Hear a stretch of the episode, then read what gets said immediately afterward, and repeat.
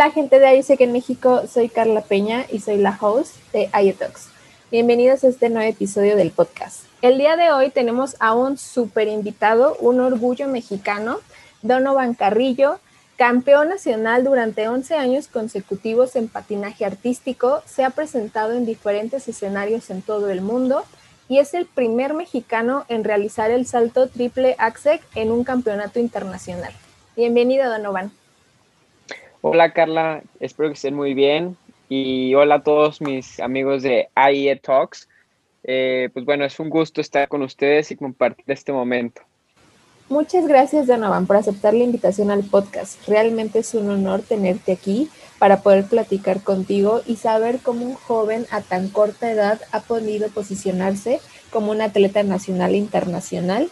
¿Cómo ha sido tu experiencia de representar a México en el mundo y cómo ha sido seguir el seguir tus sueños y no darte por vencido ante cualquier adversidad. Así que bueno, pues quisiera empezar por preguntarte, ¿cómo fue que empezaste tu carrera de patinaje artístico?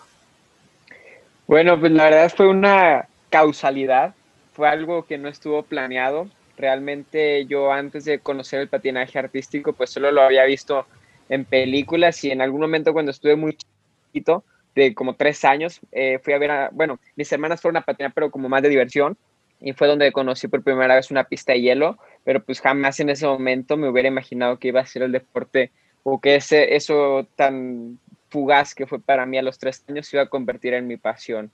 Años después eh, conocí la gimnasia, conocí los clavados, jugué incluso un poco de fútbol, pero era malísimo la verdad es que pues uno tiene que reconocer, ¿no? Cuando algo no es para ti, definitivamente, aunque el fútbol me encantaba y, me divertía muchísimo, pues nunca dejó ser más de eso que una diversión, o sea, no, sí intenté tomar clases y todo, pero pues no encontré ahí como mi vocación. Por una obra del destino, mi hermana Daphne vio una película que se llama Sueños sobre Hielo y en ese momento fue como que para ella algo súper importante que la marcó y pues la motivó a, insistirle muchísimo a mis papás de que la metieran a clases de patinaje. Mis papás en un principio pues la tiraban de loca, ¿no? Ay, sí, no, ¿cómo crees que, te vamos a llevar? O, pues no, aparte tú ya estás en gimnasia rítmica y eres muy buena, mejor sigue ahí. Pero fue tanta la insistencia de mi hermana que logró convencerlos y empezaron a llevarla a patinar. Al ella pues tener las bases de haber estado en una gimnasia eh, rítmica, donde pues es súper importante que las niñas sean sumamente flexibles, que estén súper fuertes, que su complexión sea como súper delgadita, pues le ayudó a que fuera aumentando muy rápido su nivel y pues de repente a mí me tocaba ir a acompañar eh, a mis papás para verla entrenar y demás. Y ahí fue donde el, el entrenador de, de mi hermana en ese momento, Gregorio Núñez, se acercó a mis papás para decirles, oye, ¿sabes qué? Yo quiero darle clases al hermanito de Daphne también, porque se ve que es muy bueno. Y es que la verdad yo desde muy pequeño fui muy inquieto y en el tiempo que mi hermana estaba patinando en el hielo, yo me pasaba por afuera haciendo de que mortales, haciendo de que ruedas de carro, parándome de manos y mil cosas más. Y pues esto llamó mucho la atención de mi entrenador, que, que en ese momento era el de mi hermana. Y pues mis papás dijeron, bueno, pues es que él ya está enclavado sin gimnasia pues ahorita su agenda está muy ocupada, pero pues va, a empezar los sábados como algo más recreativo, ¿no? Y poco a poco el patinaje me, fue, me fue envolviendo, me fue envolviendo hasta que se convirtió en mi pasión. Órale, o sea, realmente no fue algo que tú eligieras, más bien te llegó, ¿no? Y además, algo chistoso fue que eh, eso fue lo que mi entrenador habló con mis papás y fue como un motivante, ¿no? Pero otra razón por las que yo entré a patinar fue por una niña porque pues yo de estar por afuera, yo estaba de que viendo a mi hermana patinar y a sus compañeras y conocí a una niña que me enamoró literalmente y yo fue como lo, la razón, o sea, fue lo que me motivó a decir, sí, ¿sabes qué? Sí quiero patinar. Entonces, pues poco a poco fui avanzando y te digo, el patinaje se convirtió al final tanto en mi pasión que la niña por la que entré se salió, pero yo ya cuando ella se salió, pues yo estaba totalmente enamorado de lo que estaba haciendo y decidí seguir. Exacto, sí, sí, sí. Oye, Donovan, no inventes, qué, qué padre. La verdad es que muchas veces, mm, yo creo que también fue, fue, suerte, ¿no? Fue suerte que estabas en el momento indicado y que tu entrenador vio ese algo en ti, en ti, tal vez ya traías eso, aunque tú no lo sabías, ya traías una estrella, algo ahí que, que ese era tu camino y como dicen, cuando algo no es para ti, aunque te pongas y cuando es para ti, aunque te quites. Así es, yo también soy de, de mucho ese pensamiento que, que hay cosas que son más grandes que uno y que ya están predestinadas a ser así en este caso, pues el patinaje fue algo casual que, no es como que mis papás lo forzaron de yo quiero llevarlo y que sea patinador y que haga esto y el otro, porque muchas veces cuando haces eso, lo único que haces es como cansar a, los, niños o a nosotros los chavos cuando las cosas son forzadas y en cambio cuando sucede de manera natural y todo va pasando y vas agarrándolo como un gusto y un amor propio a lo que estás haciendo, pues hace como que valores más y que agradezcas y que, que disfrutes sobre todo lo que estás haciendo. Sí, claro, completamente. Wow, pues sin duda el patinaje artístico fue algo que estaba destinado a llegar a tu vida de alguna u otra forma y que sin duda la ha cambiado por completo. Y bueno, continuamos con, la siguiente que va súper ligada. Em, ¿Cuál ha sido una de tus mejores experiencias durante tu carrera? mejores experiencias que me ha regalado el patinaje, yo creo que sería cuando clasifiqué a la final y quedé dentro de los primeros 21 lugares del Campeonato Mundial Juvenil y posteriormente, con una semana después, debuté en el Campeonato Mundial Senior donde tenía como que cero expectativas, cero probabilidades de obtener un buen resultado, pues, pues iba debutando apenas contra, y compitiendo contra los mejores patinadores que la verdad es que yo a muchos de ellos admiraba y, pues crecí admirándolos y al día de hoy los sigo admirando. Entonces eh, competí también en este Mundial Senior en el año 2018 y pasé incluso a la final, quedando entre los primeros 22 lugares, cuando la gente se sorprendió totalmente porque pues no estaba ni siquiera como como en los más este, fuertes de la competencia, porque pues la dificultad que en ese momento yo intentaba era pues muy, muy poca. Sin embargo, pues cuando eh, hice lo que tenía que hacer, lo hice muy bien y pues también logré conectar con los jueces y hacer toda la parte de técnica y artística de la mejor manera. Y pues esto me ayudó a clasificarme dentro de los mejores patinadores del Campeonato del Mundo del 2018. Entonces, la verdad, yo creo que estos dos recuerdos tan que tuvieron tan poca separación, pues fueron y han sido de los mejores momentos que he vivido en mi carrera. Pero pues te digo, he vivido muchísimos y, y la verdad es que hasta es difícil escogerlos. Y además no me imagino lo que conlleva el haber clasificado, todos esos sentimientos encontrados que debiste haber sentido en ese momento al encontrarte en un escenario internacional con los mejores patinadores del mundo teniendo apenas 18 años. No me imagino los nervios o tal vez el miedo que debiste de haber sentido antes de competir o incluso durante, durante tu presentación. Y sabes que la verdad es que en ese momento yo ni siquiera lo pensé o lo dimensioné, o sea, fue algo que simplemente dejé que pasara. Hoy lo pienso y digo, wow, o sea, como que a lo mejor en ese momento pues tenía apenas 18 y no, no, no maduraba y no meditaba todo lo que estaba pasando a mi alrededor como al día de hoy. Pero eh, incluso recuerdo eso que, o sea, con algo que mencionaste ahorita, que mucha gente me dijo, no, no vayas, ya sé que ya clasificaste, qué padre, pero es mejor que te esperes, prepárate un año más cuando tengas 19 o 20 y que estés más fuerte para que puedas ser más competitivo, porque pues te vas a desmotivar si quedas en último, no sé qué porque en esta competencia solo fuimos 37 o 34 patinadores, si mal no recuerdo, pero te estoy hablando que eran los mejores del mundo. O sea, incluso había unos que ya habían ido a Juegos Olímpicos, había campeones mundiales, había de todo. Entonces, pues eh, yo dije, no, pues mira, la verdad es que yo sí quiero aprovechar esta oportunidad, quiero medirme, quiero crecer, siento que me va a ayudar muchísimo para pues motivarme, ¿no? Y conocer a muchos de mis ídolos. Entonces, pues decidí ir y la verdad es que el resultado que tuve fue bastante bueno y muy motivante, sobre todo también como el saber que muchas veces las, las limitantes no las ponemos nosotros mismos sin darnos cuenta. Sí, sí, claro, ahora sí que, que fuiste sin, sin miedo al éxito. Y justamente lo, lo que mencionas, esta, esta parte de mantenerte motivado y, de no dejar que, que piedritas te, te, detengan o que incluso em, las opiniones de los demás. ¿De qué forma te mantienes inspirado para no darte por vencido en momentos difíciles?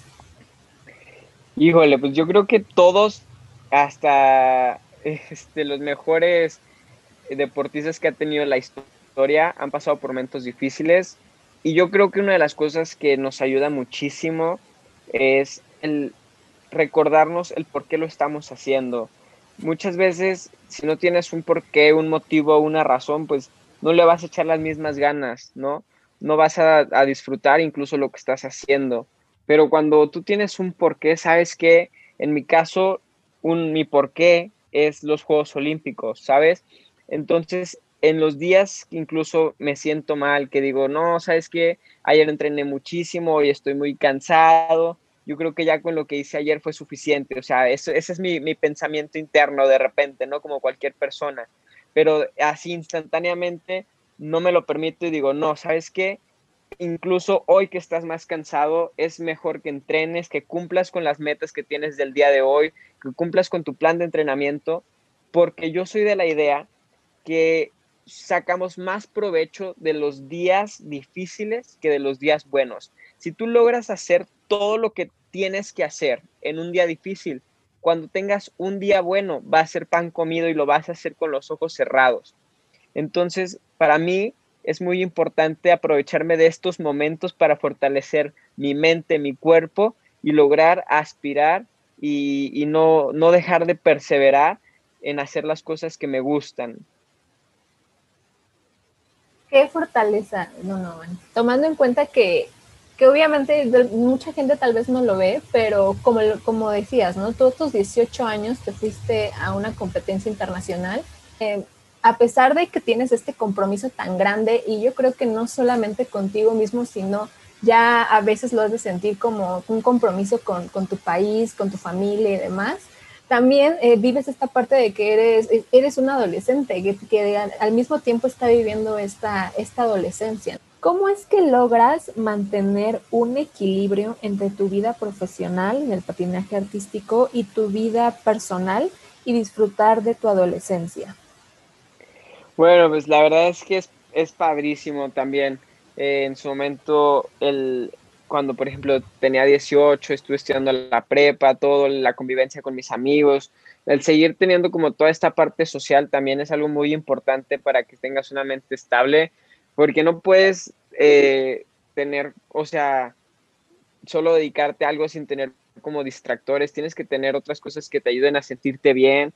La convivencia a mí me ha ayudado muchísimo y me ha hecho como mantenerme centrado, también mi familia, eh, pues todo, han sido muchas cosas las que me han ayudado a mantenernos cuerdos, porque como bien lo dices, o sea, a veces es demasiado el tiempo, demasiadas las horas que le tienes que invertir a algo cuando es tan grande, ¿no? Porque eso sí es importante recalcar. Cuando uno aspira a cosas grandes, pues le vas a tener que invertir mucho tiempo, le vas a tener que invertir, eh, y no solo tiempo, mucho esfuerzo, porque lo fácil pues cualquiera lo puede hacer y, a lo mejor eso no te va a requerir tanta energía como algo, como algo más complejo, ¿no? Pero la satisfacción de ir cumpliendo eh, objetivos que alguien te decía o que tú veías como algo inalcanzable en algún momento, pues no tiene precio. Entonces, pues sí, yo, yo les recomendaría y les diría a todos los chavos que estén escuchando esto, que piensen en grande, que todo es posible pero si ya tuvieron esa fuerza para pensar en grande, que no se permitan trabajar poco por algo grande. Trabajen a la misma capacidad de sus metas. Sí, claro, completamente. Creo que lograr grandes cosas siempre va a implicar un doble esfuerzo y estar dispuesto a dar el 110% todos los días y más en los días difíciles como lo mencionas pero también creo que el esfuerzo y a veces el sacrificio trae grandes recompensas y en tu caso uno de ellos es el poder presentarte en escenarios de todo el mundo. Por lo que me gustaría preguntarte, ¿cuál es el país donde más te gustaría presentarte o competir? Bueno, eh, uno de los países que más me gusta en gastronomía, en público, en todo, en arquitectura, es Japón. Es un país con demasiada variedad cultural, o sea, en cuanto a la diferencia de México. Y sobre todo disfrutas competir muchísimo porque la gente hay sobre el deporte. Eh, se investigan las reglas, aunque ni siquiera hayan patinado nunca saben los puntajes de cada salto, de cada giro y las fans hacen sus matemáticas y todo. Y además es un público súper difícil de satisfacer, o sea, no es como que nada más te aplauden porque, ah, estás ahí, no, o sea, realmente te tienes que ganar su aplauso, pero también son muy, muy, eh, una vez que, que pues eh, haces algo bien, pues el público te, aplaude bien, ¿no? Eh, hace poquito, justo en el 2019, me tocó competir en el Campeonato del Mundo en Saitama y eh, era un estadio con 25 mil personas, que se dice fácil, pero estar patinando para 25 mil personas es algo sumamente único y que jamás en mi vida había experimentado. O sea, lo que yo sentí cuando iba patinando fue mágico el escuchar cómo las japonesas aplaudían, o sea, el eco que se hacía en el estadio de verdad fue algo hermoso para mí y sin duda alguna, eh, a pesar de que no fue una de mis mejores competencias, lo disfruté muchísimo. Oye, pero qué nervios, no me imagino 25 mil personas con su mirada sobre ti, ¿no, no morías de nervios? No, a veces no te matan los nervios, justo. sí, pero fíjate que fue algo chistoso. Para esa competencia iba un poquito lastimado de un tobillo, entonces mi entrenamiento no había sido tan exigente, entonces no tenía como que el nivel para, para hacerlo, ¿no? Pero aún así yo no me quería perder la oportunidad de competir, sabía que no iba en mi 100% de capacidad y al principio pues iba un poquito bajoneado y todo. Iba un poquito nervioso también cuando comenzó la rutina, recuerdo que escuchar mi música eh, fue como, como, uff, ya te toca, ¿no? Y el corazón eh, sintiendo las palpitaciones al mil por ciento. Pero justo cuando comenzó la música, la gente comenzó a aplaudir, o sea, como era una canción muy rítmica, como que sintieron el beat y empezaron como que a apoyar. Y haz de cuenta que todos mis pensamientos del tobillo, de todo, se fueron. Simplemente, a lo mejor te digo, no fue una de mis mejores presentaciones, pero sentí hermoso el poder como eh, darles algo al público y tratar de hacerles sentir lo que yo voy sintiendo en el hielo, esa alegría, porque pues no todo es como que el salto, el giro, o sea, tienes que disfrutar lo que estás haciendo. Yo te puedo decir que esa competencia la disfruté muchísimo. Oye, además he visto varios de tus videos y creo que una de las cosas que más gustan de tus presentaciones es que utilices elementos mexicanos, ya sea en la música, en, el vestuario. Una vez vi que utilizaste un vestuario como, como de mariachi y creo que está súper, súper cool porque muestras un cachito de México a personas de, de todo el mundo. Sí, y la verdad es que la reciben muy, muy bien. También en el 2016 tuve la oportunidad de competir en Japón, esta vez fue en Yokohama y se hizo viral en esa ocasión ese video porque justamente unas semanas antes había fallecido eh, Juan Gabriel y la verdad es que mi familia y yo habíamos sido fans de él durante muchísimo tiempo, o sea, desde que tengo memoria. Y yo como una oda a mi mamá, en el mes de enero de 2016, decidí patinar la canción de Hasta que te conocí, porque pues es una de sus favoritas. Entonces, pues la estuve preparando durante varios meses hasta que me tocó competir internacionalmente con esta pieza en el mes de septiembre. Si no mal recuerdo, Juan Gabriel falleció creo que en el mes de agosto.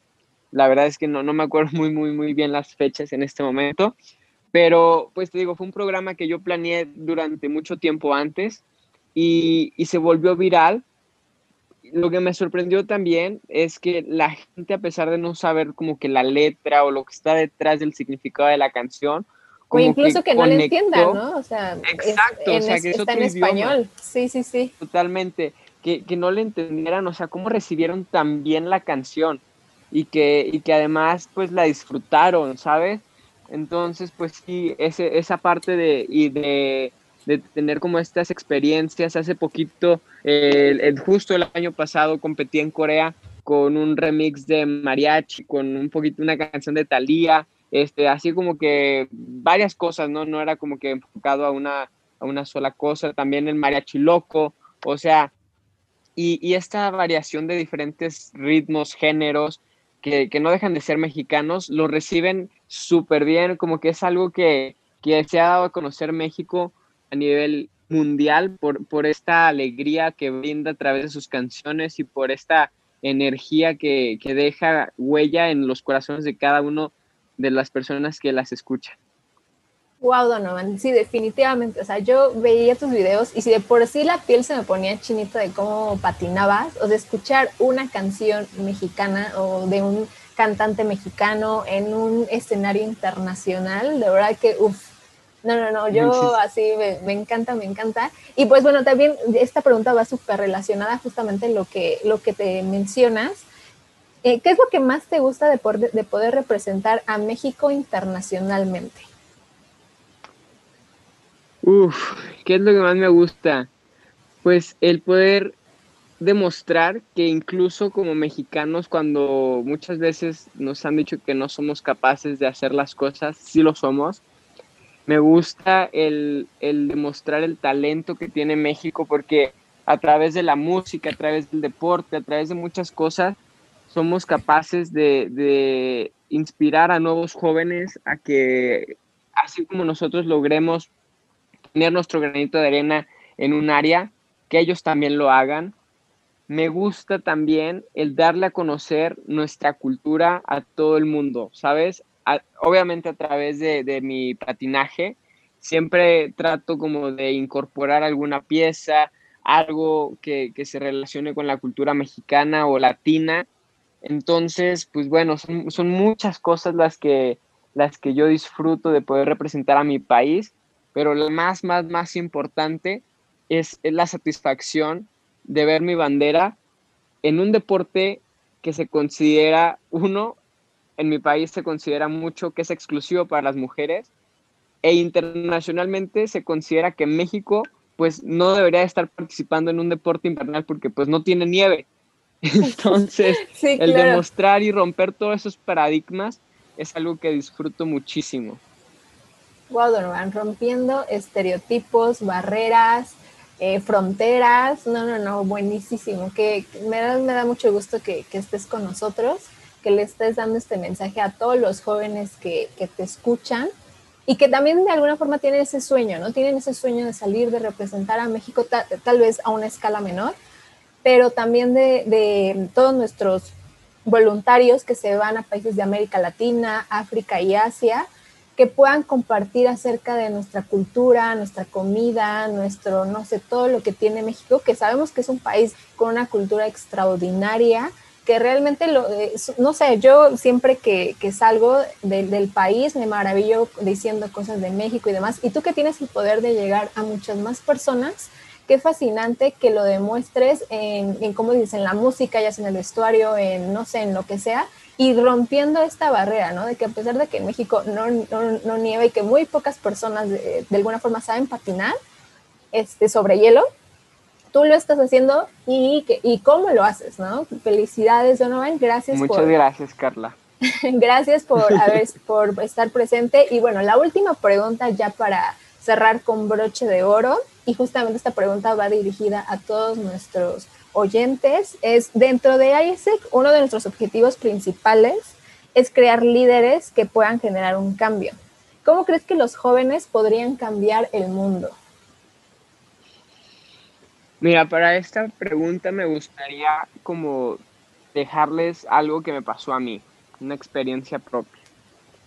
Eh, hace poquito, bueno, hace como dos años, estuve batallando mucho con sacar un salto que se llama triple axel este salto pues es de los que se consideran más difíciles dentro de mi deporte porque pues pocos patinadores incluso de otros países lo logran hacer. Y la verdad es que yo lo intentaba así como que no tan seguro de que lo podía hacer, pero lo intentaba. y la verdad es que me daba unos muy, muy, muy buenos trancazos, porque realmente pues yo como que dudaba, ¿sabes?, de mis capacidades. Y entonces por más que lo intentaba, pues no, no, no había como un avance muy notorio en el salto. Entonces como que yo pues platiqué esto con un especialista de la psicología del deporte y él me dijo, ¿sabes qué? Es que el error no es técnico, no es de fuerza, no es nada. aquí lo, el área de oportunidades está en tu mente porque pues muchas veces, este, ya La mente te pone barreras, ¿no? Exacto, entonces pues empezamos a trabajar la mente y empecé a ver resultados muy, muy rápido. Y lo que yo me pude dar cuenta es que trabajar la mente fue algo fundamental para que yo pudiera realizar este salto, porque muchas veces puedes tener el cuerpo, el talento, la habilidad, el tiempo, el dinero, todo a tu favor para hacer lo que tú quieras. Pero si no tienes la autoconfianza, y la mente para hacerlo, difícilmente sucederá. Entonces, yo les me gustaría decirles que abran su mente, abran sus sueños y no se no se achicopalen, todo lo contrario, o sea, busquen y piensen siempre en grande.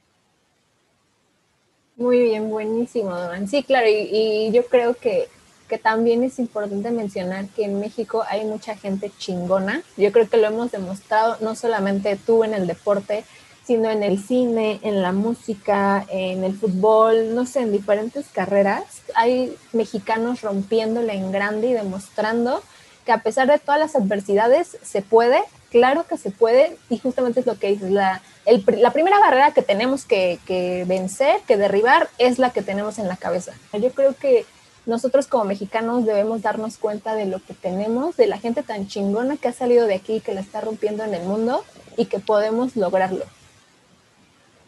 Exacto, exacto, estoy totalmente de acuerdo.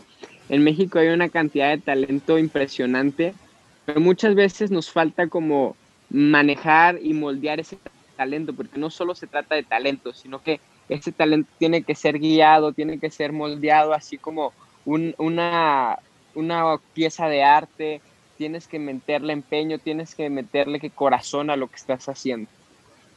Claro, por supuesto que sí. Y pues bueno, Muchísimas gracias por habernos acompañado, por compartir un poco de tu, experiencia, de tu trayectoria e inyectarles a todos nuestros, eh, a todos nuestros oyentes esas ganas de, romperla, de, de, perseguir tus sueños y pues de lograrlo porque sí se puede. Muchísimas gracias Carla y a todos mis amigos que nos están escuchando. La pasé increíble y espero que esta convivencia que tuvimos pues les ayude a salir adelante y a encontrarse a ellos mismos para que juntos puedan superarse día con día. Muy bien, Ana. Pues no se olviden de seguirnos en nuestras redes sociales, IESEC en México, así nos encuentran en Instagram, Facebook, en todos lados nos pueden encontrar así. También, Donovan, ¿quieres compartir tus redes, por favor, para que te sigan? Claro, eh, mis redes sociales en, en todos es Donovan de Car. Car es con doble R y D es va, en medio. Donovan de Car. Así me pueden encontrar en Instagram, en Twitter, en TikTok, en todo. Muy bien, perfecto. Muchísimas gracias Donovan nuevamente y gracias querida audiencia por escucharnos y nos vemos en un siguiente episodio de Ayetox. Bye bye.